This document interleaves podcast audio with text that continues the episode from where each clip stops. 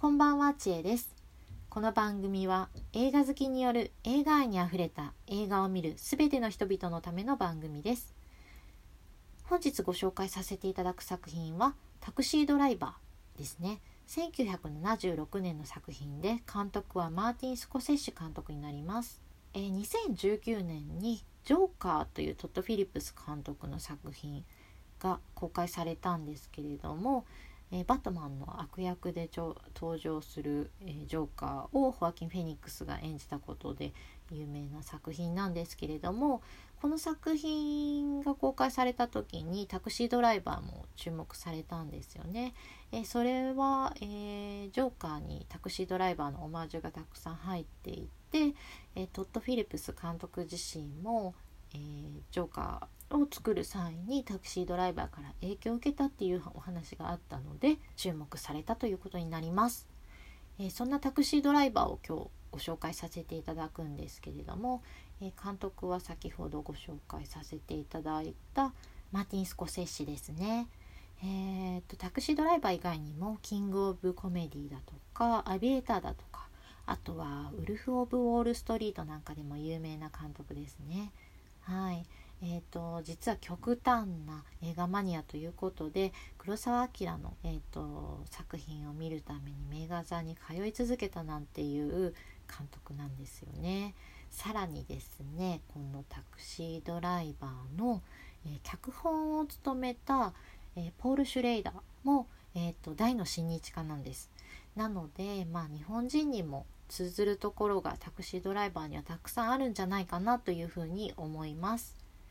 え作品自体はですね第29回カンヌ国際映画祭でパルムドールを受賞しています。いろいろやばいです。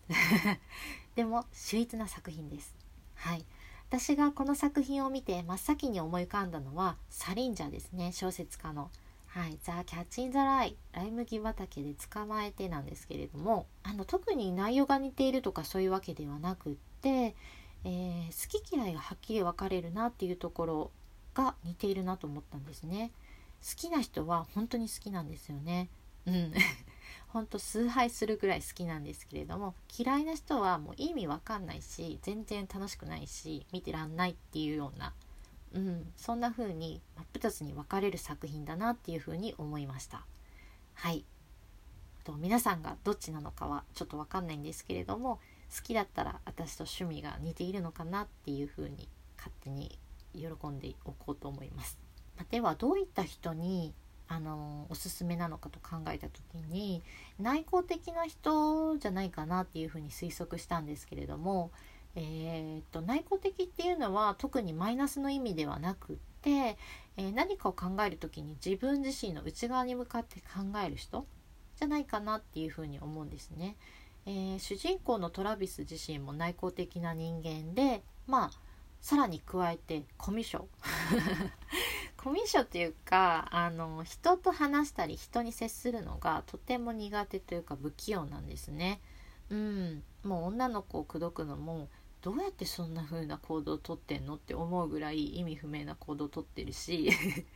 うん、おかしいんですけれどもそういうところが見て取れるんですね。でもなんか同じく内向的なまあ同じとまでは言えないけど内向的な私が見た時にやっぱりトラビスの心情に共感できる部分も多かったですし、えー、まあちょっと意味不明な行動も若干理解できる部分もあったなっていうところはあります。まあ、人間って少なからずみんな孤独を抱えてきてると思うんですけれども、まあ、加えてそこに内向的な人物は、まあ、特にトラビスなんか極度の内向的な人物なので気づかぬうちにこう自分を自分で孤独へと追いやってるっていうことがあるんですよね。どうして自分ばっかりどうしてなんでみんな分かってくれないんだみたいな、うん、そんな風に社会のせいにしたりなんかしてるんですけど実は自分の首に手をかけるのは自分だったりすることってあるんだなっていう風にちょっと怖いなっていう風に思わされました。では超簡単なあらすじをご紹介させていただきます。トラビス・ビックルはベトナム戦争で海兵隊に所属していた過去を持ちその影響か不眠症に悩まされていた。そのためタクシードライバーという深夜でも働くことのできる職に就きニューヨークのマンハッタンでどんな客でも乗せていた。ということなんですけれどもそんなトラビスを演じたのは役作りのストイックさでも有名なロバート・デ・ニーロです。ロバート・デ・ニーロっていうのはもう本当に彼の演技は万国共通ですよね。えっと日本人ってやっぱり演技うまいなって思う俳優さんとか女優さんってやっぱり日本人。がまあ第一に挙げやすいんですけれども分かりやすいんですよね。だって同じようにあの驚いた時こういう風な表現するよねとかあの狂気的な時ってこういう目をするよねとか心情とか感情とか乗っかりやすいしその行動の、えー、様子を目に浮かべることができるのでやっぱりそこってちょっとどうしても同じ人種というかあの地域の人間の行動がより分かりやすいっていうところはあるんですけれどもロバート・デ・ニーロは誰が見ても分かります。はい、彼の表現は誰が見てもどんな、えー、世界の人が見てもどんな国の人が見ても分かります。言葉が分からなくても分かるんじゃないかなって思います。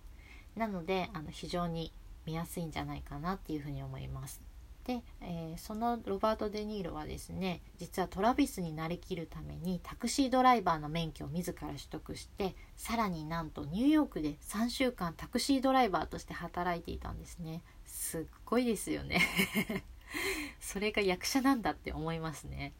であの、先ほどご紹介したあの脚本を担当したポール・シュレーダーなんですけれども実はこの脚本彼の自伝的なところが入っていてですね、うん、なので、えーと、とってもリアルで、えーと同じような心情がすごく刺さる人には刺さりやすい。ドストレートに刺さってくると思います。はい。まあ、ロバート・デ・ニーロもそういうところに、うん、脚本だとか監督だとか関わる皆さんスタッフの皆さんにリスペクトをした証なんじゃないかなっていうふうに思いますけれども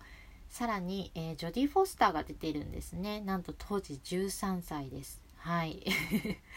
とってもあの初々しいジョディ・フォスターなんですけれども、えー、アカデミー賞助演女優賞にもノミネートされているので注目してください。あと,、えーと、映画音楽なんですけれどもバーナード・ハーマンが手掛けているんですね。バーナード・ハーマンはえー、ヒッチコック監督とかからも絶対的な信頼を得ていた音楽家なんですけれども実はこの作品の収録12時間後にこの世を去ってるんですね。うーん。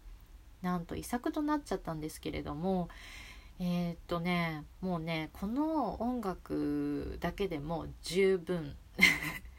十分なほど楽しめるというかもう深くて甘くて切なくてでもなんか叫びのようにも聞こえるサックスの音色っていうのはしばらく耳から離れなかったですね。はい、それはトラビスの心情をまさに表しているなっていうふうにも思いましたしうーんあの気になった方は是非サウンドトラックとかでも聴いていただければなと思います。では少し内容に触れていきたいと思います。